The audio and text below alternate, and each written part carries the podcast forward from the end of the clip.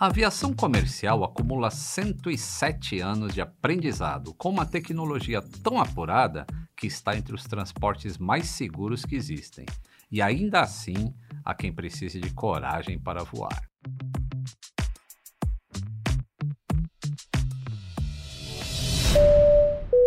Atenção, passageiros! Bem-vindos ao voo número 2, partindo da milenar arte de contar histórias com destino ao fascinante universo da aviação. O tempo em rota é agradável, com sensações à prova de qualquer turbulência. E é sobre ela que vamos falar hoje durante a nossa viagem.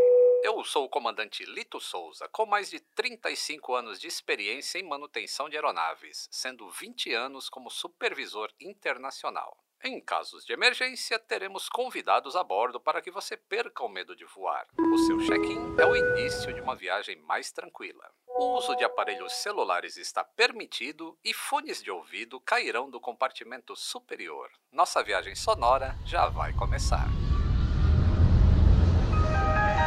Atenção passageiros.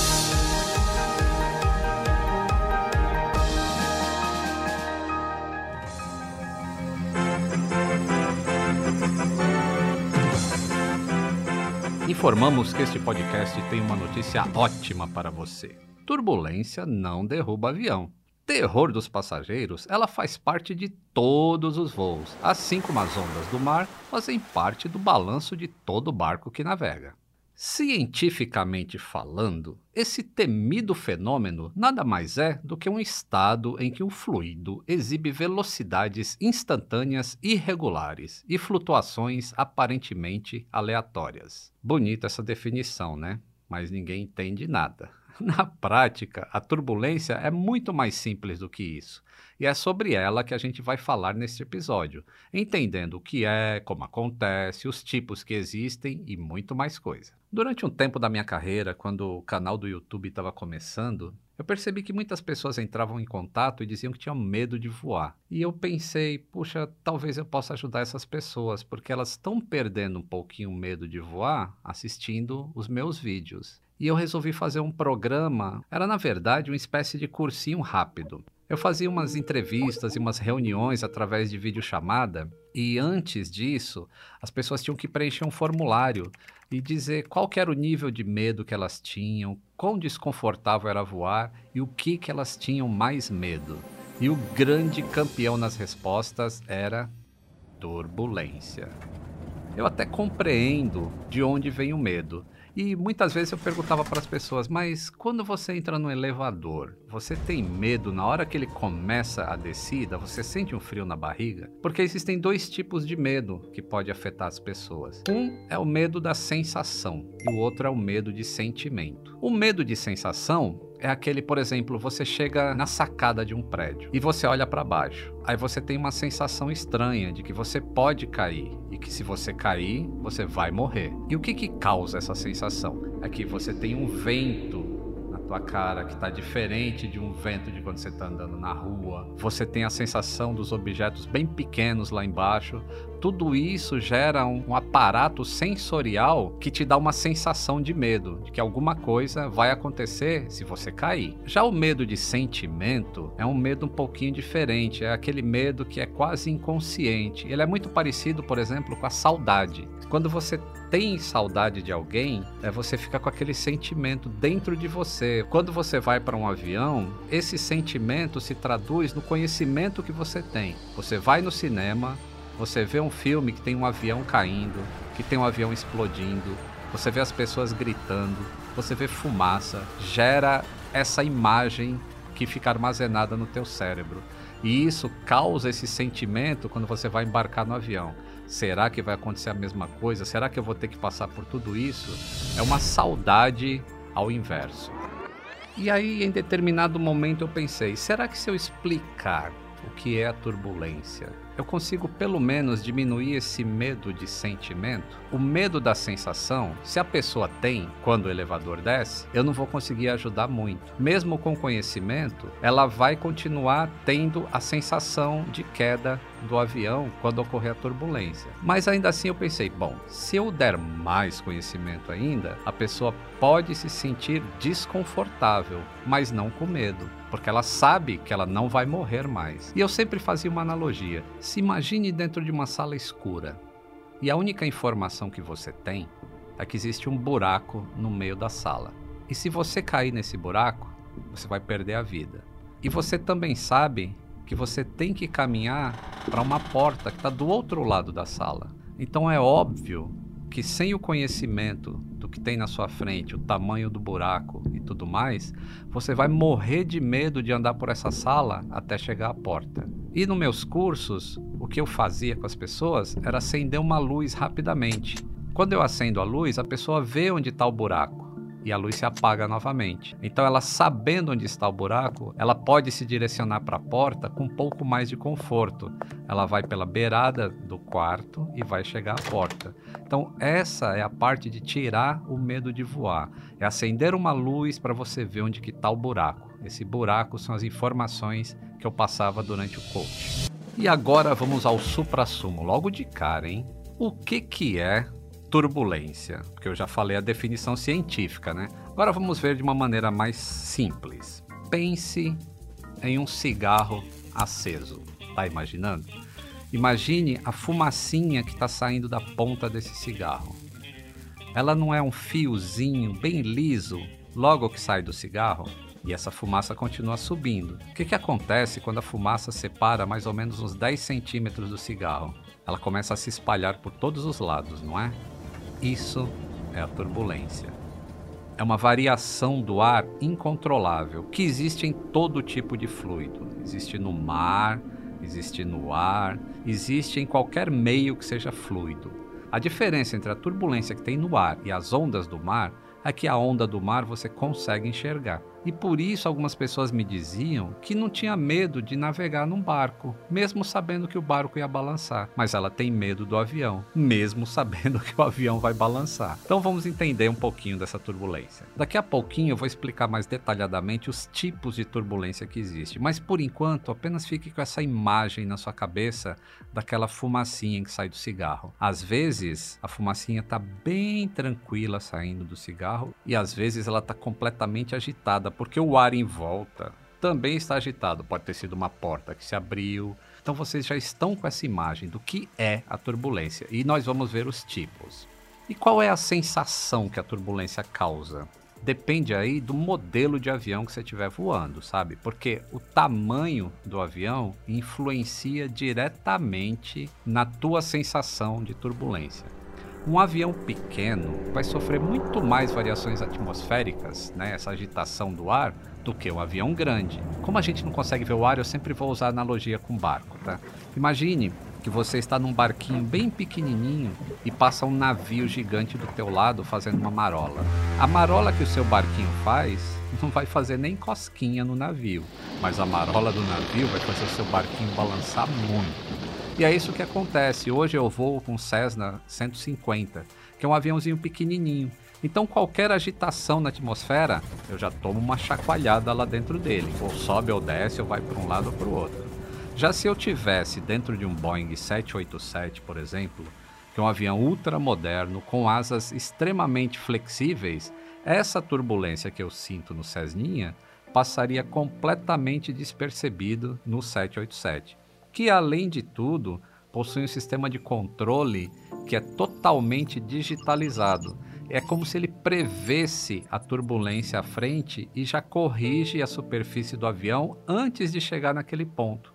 Então, quando você voa no 787, o seu voo é muito mais tranquilo do que outros aviões, justamente porque essa tecnologia tem ajudado bastante a diminuir essa ansiedade das pessoas de voar. Apesar de eu fazer essas analogias com barco e avião, uma vez uma pessoa me perguntou um negócio que eu falei, eu preciso melhorar essa analogia. Que ela falou assim: "Nossa, mas se a turbulência é igual uma onda, então se uma onda muito forte pegar no meu barco, o barco vai virar.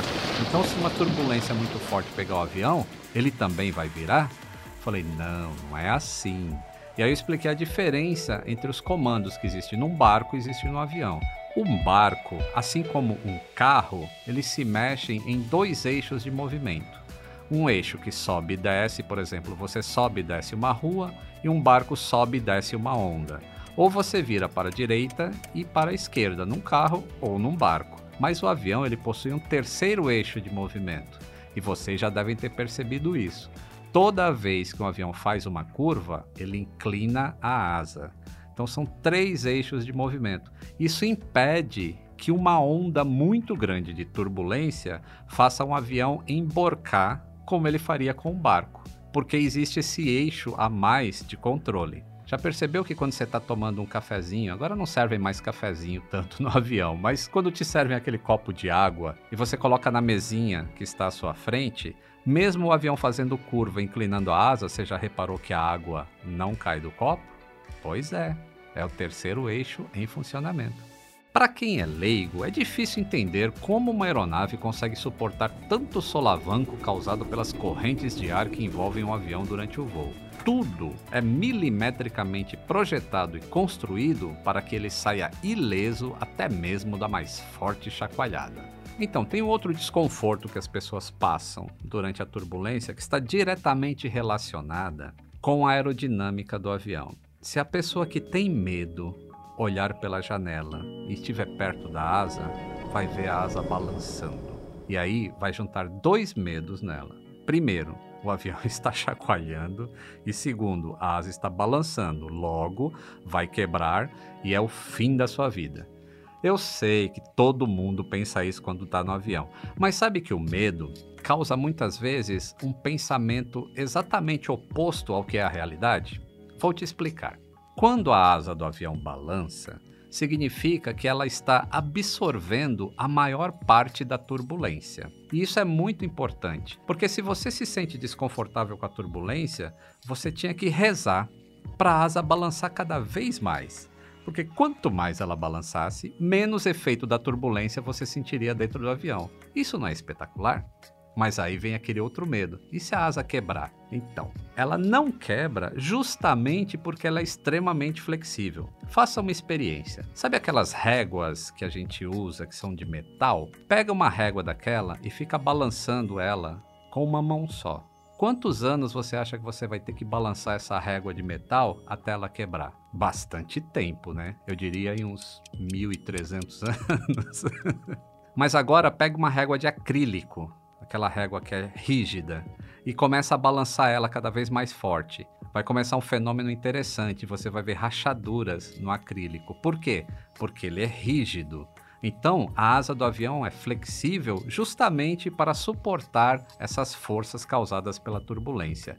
Isso não é lindo, pessoal? E você vê como você aprende as coisas errado e você acha que ela balançar é alguma coisa perigosa, quando é justamente o oposto, é para que seja mais confortável o voo.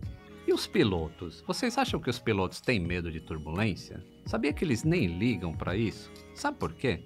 Porque quando ele entrou lá na, vamos chamar de autoescola dos pilotos, né? No aeroclube. No primeiro dia que ele foi aprender a voar com um avião pequenininho, ele já decolou e já enfrentou turbulência. Durante todo o curso de piloto, ele enfrentou turbulência. Durante toda a vida profissional dele, ele enfrentou turbulência. Porque a turbulência faz parte do voo. Não adianta você querer pegar um voo achando que nunca o avião vai balançar. Porque em algum momento da subida ou da descida, ele vai balançar. Então, para os pilotos, é a coisa mais natural do mundo. É como colocar o uniforme e a gravata. Vai ter turbulência. E se você acha que o avião balança muito, eu tenho uma notícia ruim para você. Sabia que você já está passando pela área de menor turbulência? É, porque os pilotos lá na frente, eles são treinados para desviar da área mais forte de turbulência, porque ele vê no radar do avião onde tem a área de maior turbulência, ele vai fazer o desvio.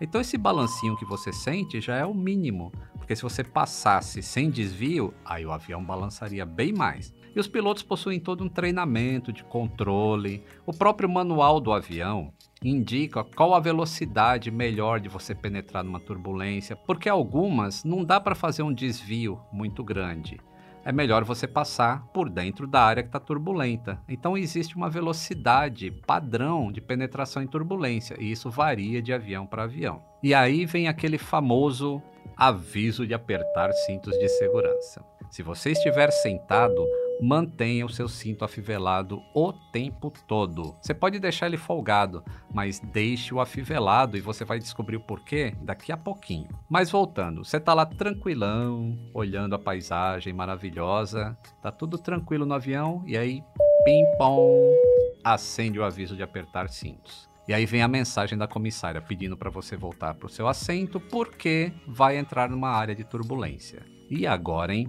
Será que é tão perigoso? Por que, que esse aviso de apertar cintos acendeu? Você vai ficar de queixo caído.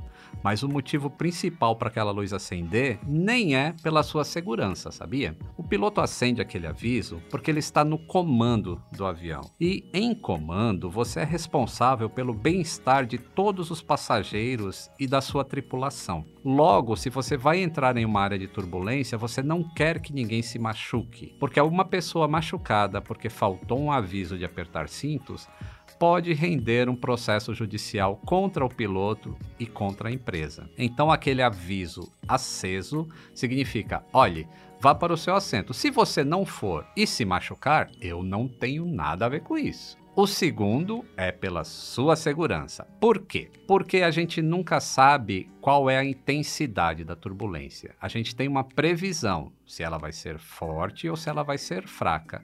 Mas vai que além da turbulência, que eu ainda vou explicar os tipos, você ainda cai numa zona de baixa pressão em que o avião perde sustentação muito rápido.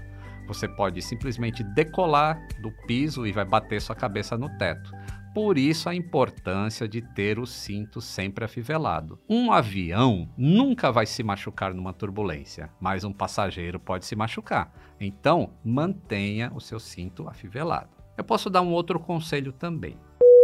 Não adianta ficar nervoso, agarrando com toda a força do mundo o braço do assento, ou o braço da pessoa que está do seu lado, ou até puxar um terço e começar a rezar. Porque Primeiro, eu estou te falando, não vai acontecer nada com o avião.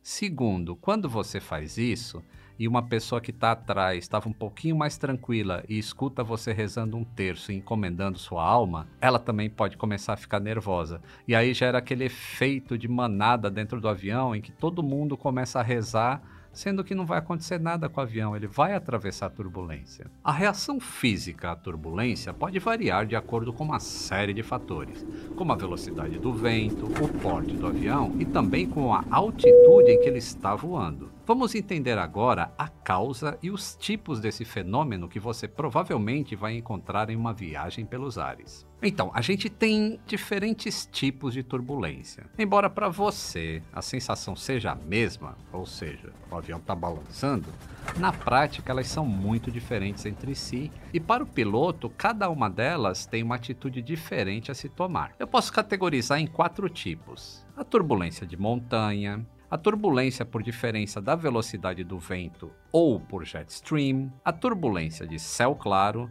e a turbulência de esteira. Vamos começar pela mais simples, a turbulência de montanha. Comece a imaginar agora um rio correndo numa fazenda. Aí você vê aquela água tranquila, correndo, correndo, e tá tudo certinho, né? Aí você pega uma pedra gigante e coloca no meio do rio. O que, que vai acontecer com essa água que está correndo? Ela vai bater na pedra e vai subir aquele monte de gotas e fazer uma marolinha, não é? Então, você está enxergando agora uma turbulência que o vento faz quando passa por uma montanha. É por isso que toda vez que você viaja, por exemplo, de São Paulo para Santiago, e você tem que cruzar por cima da Cordilheira dos Andes, o piloto sempre vai dar um aviso antes de chegar perto da cordilheira e todo mundo tem que estar sentado com os cintos afivelados, inclusive todos os comissários de bordo, porque você nunca sabe a intensidade desse vento que vai estar tá batendo na montanha e subindo descontroladamente. E não acontece acidente, tá? Todos os dias temos voos indo para Santiago e voltando de Santiago, passando por cima da cordilheira. O segundo tipo que eu falei é a turbulência por diferença de velocidade de vento. Vamos imaginar ainda esse mesmo rio. Vamos tirar aquela pedra lá de dentro dele e agora você continua vendo o rio correndo tranquilamente. Você consegue perceber que a parte central do rio, a água corre mais tranquila do que a água que está na margem, você vai perceber que na margem do rio a água está batendo em folha, está batendo na própria margem do rio, no barro, e isso vai gerar marolas naquela margem, certo? Então você está enxergando aí a diferença de velocidade do vento. Em algumas regiões do planeta, a gente tem um vento muito forte, que se assemelha muito a um rio correndo numa fazenda.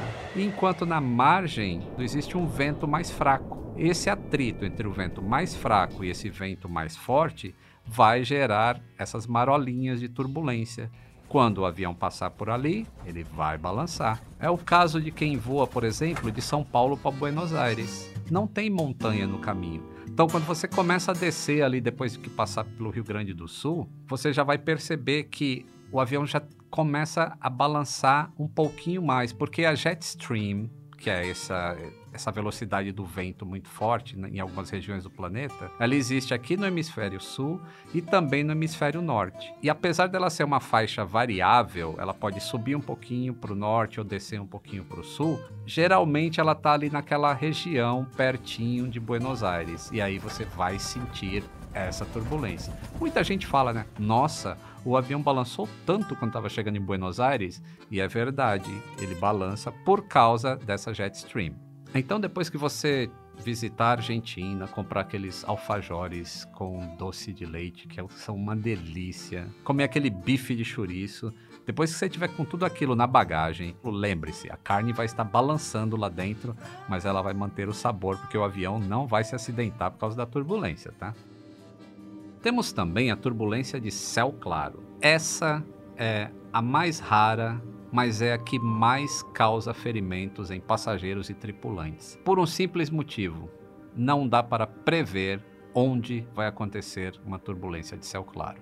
E agora você já deve estar lembrando por que eu avisei para você manter o seu cinto sempre afivelado. A turbulência de céu claro ela é rara de acontecer e ela é mais rara de acontecer ainda em voo de cruzeiro, que é a maior parte do tempo que ele passa voando. Mas durante subidas e descidas pode acontecer. Ou em regiões próximas a jet stream, que é aquele o riozinho correndo em alta velocidade que eu expliquei agora há pouco. Ela ocorre estritamente por diferença de pressão, ou diria da densidade do ar, ou por diferenças de velocidade do vento. E como isso não é perceptível no radar, porque o radar do avião ele só capta gotículas de água que estão presentes na nuvem. E essas gotículas de água refletem a imagem que vai aparecer no radar. Quanto mais gotícula de água, mais vermelha a imagem no radar e mais turbulência possível dentro daquela área. Como a turbulência de céu claro não tem nuvem, não tem nada, para o radar vai aparecer tudo lindo, como se não tivesse nada e de repente o avião dá um chacoalhão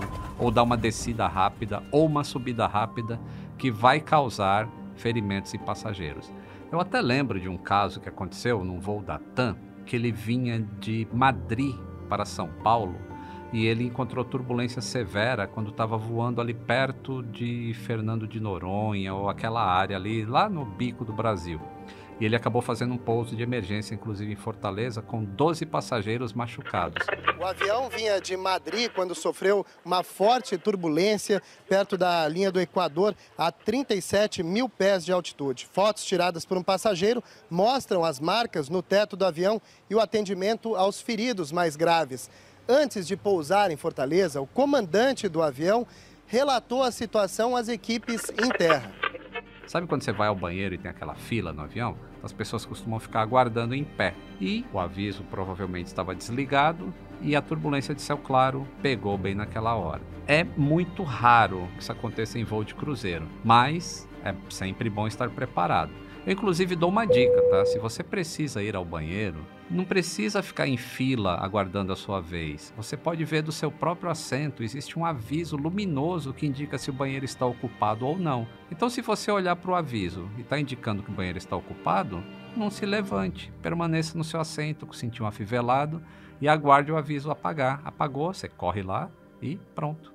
E temos também a turbulência de esteira. Esse é o único tipo de turbulência que não é causado por fenômenos atmosféricos. A turbulência de esteira ela é causada pela ponta da asa de um avião. Para um avião voar, ele precisa ficar sustentado no ar. Então imagine um avião de 400 toneladas, como é que ele se mantém no ar? Ele se mantém no ar através da física. Você tem que ter uma força equivalente a 400 toneladas suportando aquele avião. E de onde vem essa força? Para ele se sustentar, tem que ter uma força maior embaixo da asa do que na parte de cima da asa.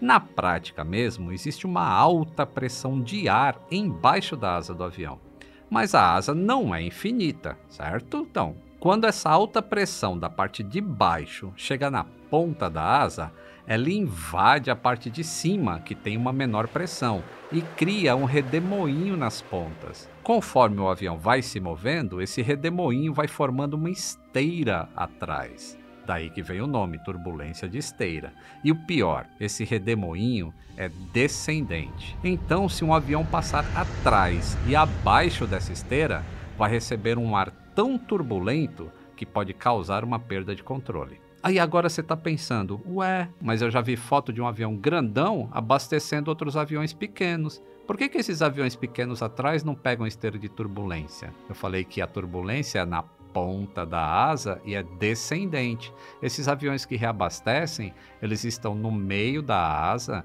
e eles estão na mesma altitude ou só um pouquinho abaixo do avião que vai na frente. Por isso que ele não sofre os efeitos da esteira. E por incrível que pareça, ela é a mais perigosa que tem para um voo. Enquanto eu falo que turbulência não derruba avião, eu falo de turbulência de fenômenos atmosféricos, porque a turbulência causada pela esteira de outro avião, essa pode sim derrubar um avião.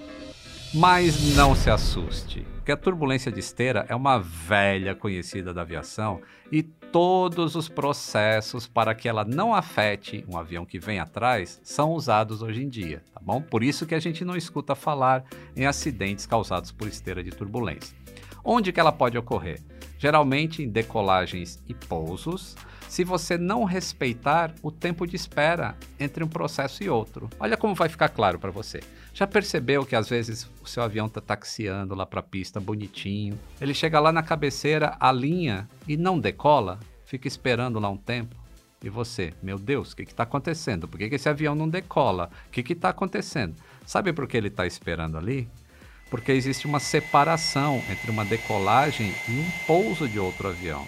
E essa separação é para que a esteira de turbulência causada pelo outro avião se dissipe. Então, da próxima vez que o seu avião demorar muito para decolar, sempre pense: ah, eu ouvi no podcast Atenção Passageiros, o piloto está esperando a turbulência de esteira do outro avião dissipar. É isso mesmo. Mas olha só, esse comando não é do piloto, hein? É a torre. A torre é quem controla a separação entre os aviões.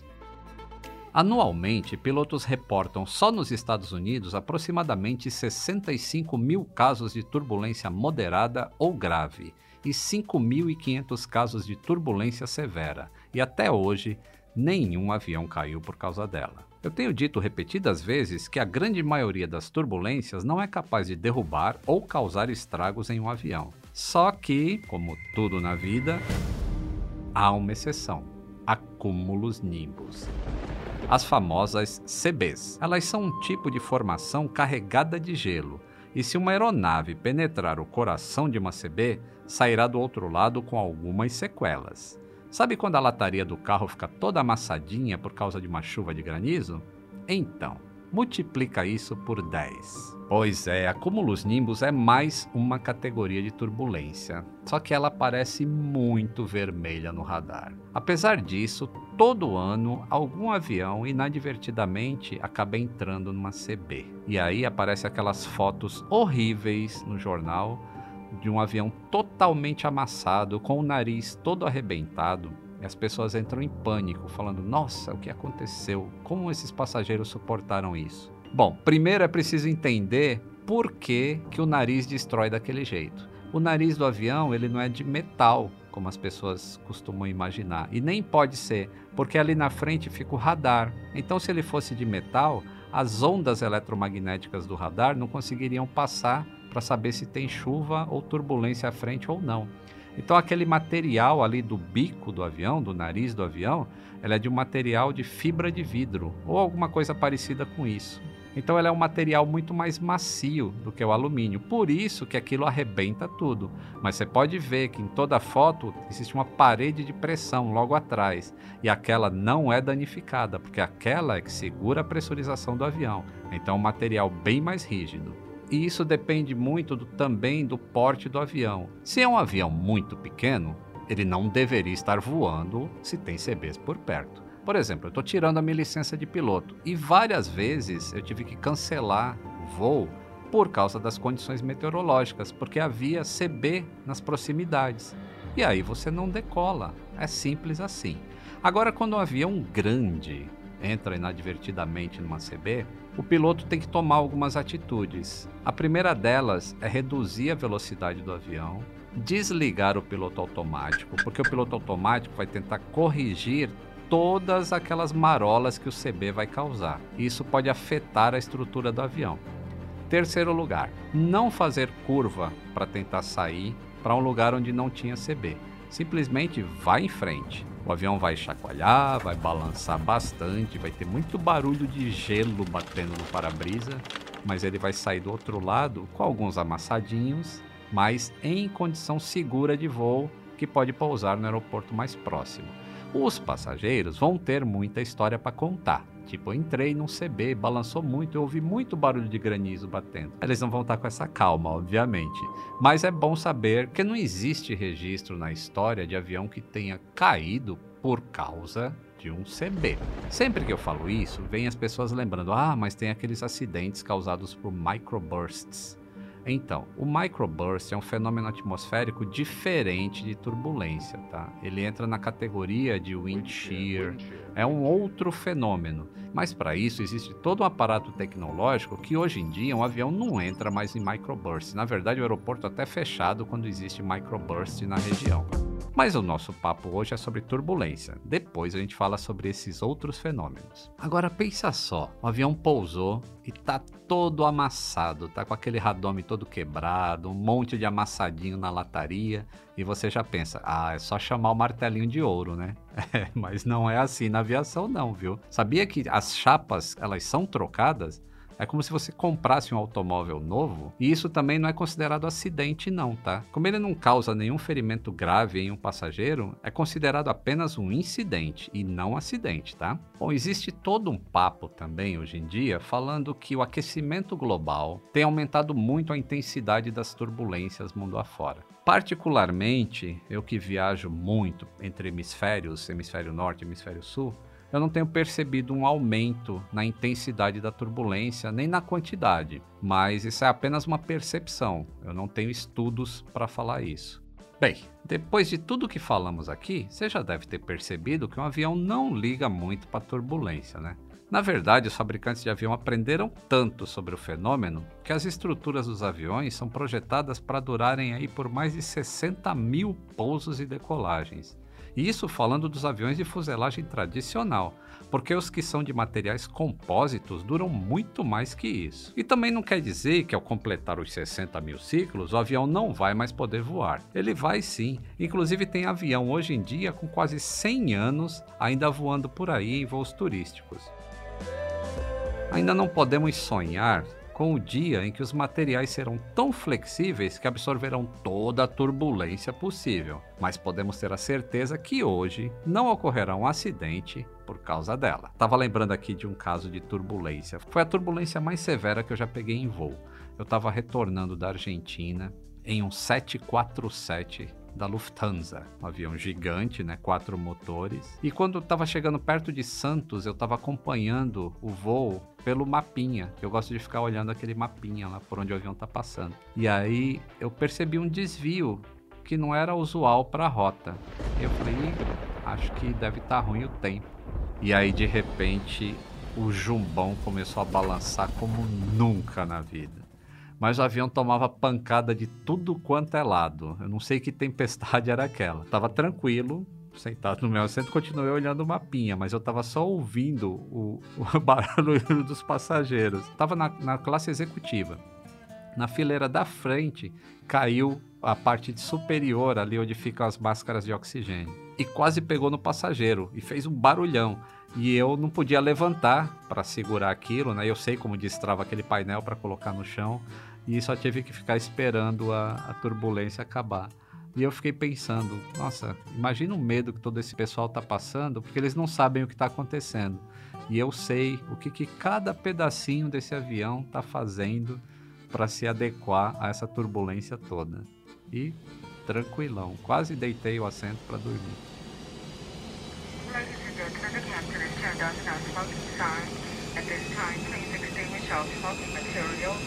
Return all feedback and tray tables to their most upright and long position. Once again, return all feedback and tray tables to. Atenção passageiros, o nosso voo pelas histórias da aviação acaba de aterrizar. Nos encontramos no próximo embarque. Um grande abraço e até o próximo voo! O Atenção Passageiros é realizado pelo Grupo Globo, em coprodução com o canal Aviões e Músicas no YouTube. Eu sou o comandante Lito Souza, de acordo com Panda Bet, o popstar da aviação brasileira. Atenção passageiros.